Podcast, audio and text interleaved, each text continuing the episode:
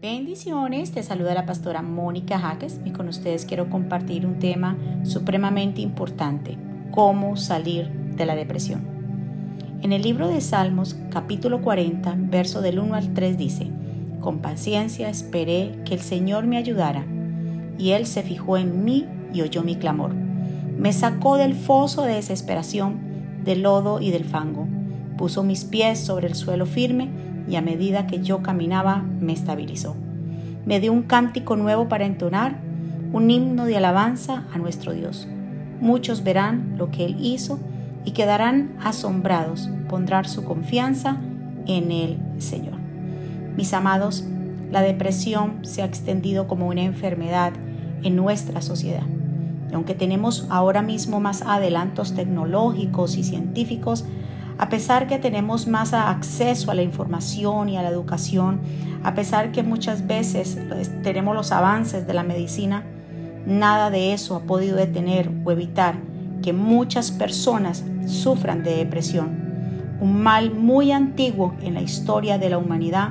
En algunos casos se constituye como una patología que debe de ser tratada clínicamente y como sabemos es la antesala del suicidio.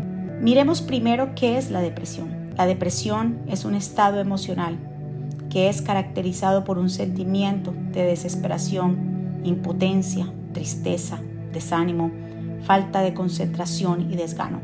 Las personas deprimidas se ven en sí mismas con una imagen negativa y tienen sentimientos de culpa, de vergüenza y baja autoestima. Muchas de las causas de la depresión se encuentran en las experiencias de la niñez, si hubo maltrato de sus padres, falta de amor u otra experiencia que se convirtieron en traumas. Esto con el paso de los años hace crecer en la persona un sentimiento totalmente negativo que las hace sentir indignas, como que no merecen nada. Pueden haber otras causas presentes y aún mismo el pecado puede estar perturbando mentalmente a la persona. La salida de un estado de depresión no es fácil, toma tiempo, pero es posible. El Espíritu Santo liberará a esa persona con el poder de Dios para poder soportar y superar esa dificultad interior. Mis amados, es posible vencer la depresión. Obviamente hay casos de depresión que ameritan una consulta de un médico, consejero cristiano, un psicólogo, pero es importante advertir las señales que pueden estar indicando una situación de depresión. Hay casos que la persona no está consciente de que ha entrado en eso que se le llama un pozo depresivo. En la Biblia hay muchos pasajes que hablan del amor de Dios, de cómo Él nos acepta. Y aunque una persona deprimida le parezca que solo encuentra los pasajes que hablan de juicio y castigo, aunque la persona tiene interés en superar su situación, no tiene la fortaleza y la voluntad para lograrlo sola. Alguien que le acompañe puede ayudarle a determinar las causas que la condujeron a este estado de depresión. Dios nos ama a pesar de todo y quiere tratar con nosotros. La depresión es lo opuesto a la fe. Es una forma que el enemigo tiene de frenar la obra de Dios en nuestras vidas. Él trata de cegarnos los ojos a las cosas positivas y bendiciones que tenemos en Dios. Por eso la palabra de Dios en 1 Juan 3:8 dice, para esto apareció el Hijo de Dios, para deshacer las obras del enemigo. Mis amados, si la causa de la depresión tiene que ver con una relación o una situación de pecado, recuerda que Dios es amor y Él nos perdona cuando nos arrepentimos y nos apartamos. Dios trata con nuestro pasado, borrando y olvidando lo que queda atrás. Él puede sanar nuestras heridas y sanar nuestra mente de las ataduras que nos tienen cautivos. La palabra del Señor nos dice que Jesús es nuestro ayudador, la roca de salvación, nuestro pronto auxilio en medio de la tribulación. Él es esperanza mía, castillo mío, nuestro socorro. También en Lucas capítulo 4, verso 18, nos habla que el Señor habla y dice, me ha enviado el Señor a sanar a los quebrantados de corazón. ¿Usted tiene alguna idea de dónde viene la palabra quebrantados de corazón. Viene de la Biblia y tiene miles de años.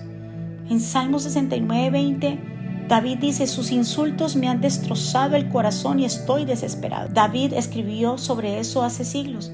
pero los médicos dicen que es una realidad médica. Cuando atraviesas un evento traumático, tu cerebro libera sustancias químicas para tratar con él y alguna de esas sustancias realmente debilitan el tejido del corazón. Se llama el síndrome del corazón roto.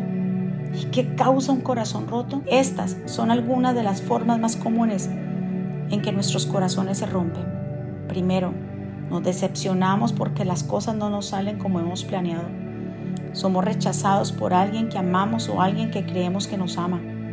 Nos resentimos con los demás al aferrarnos a las heridas del pasado. Pero aquí hay una noticia increíble. No importa lo que llames un corazón roto como tuviste.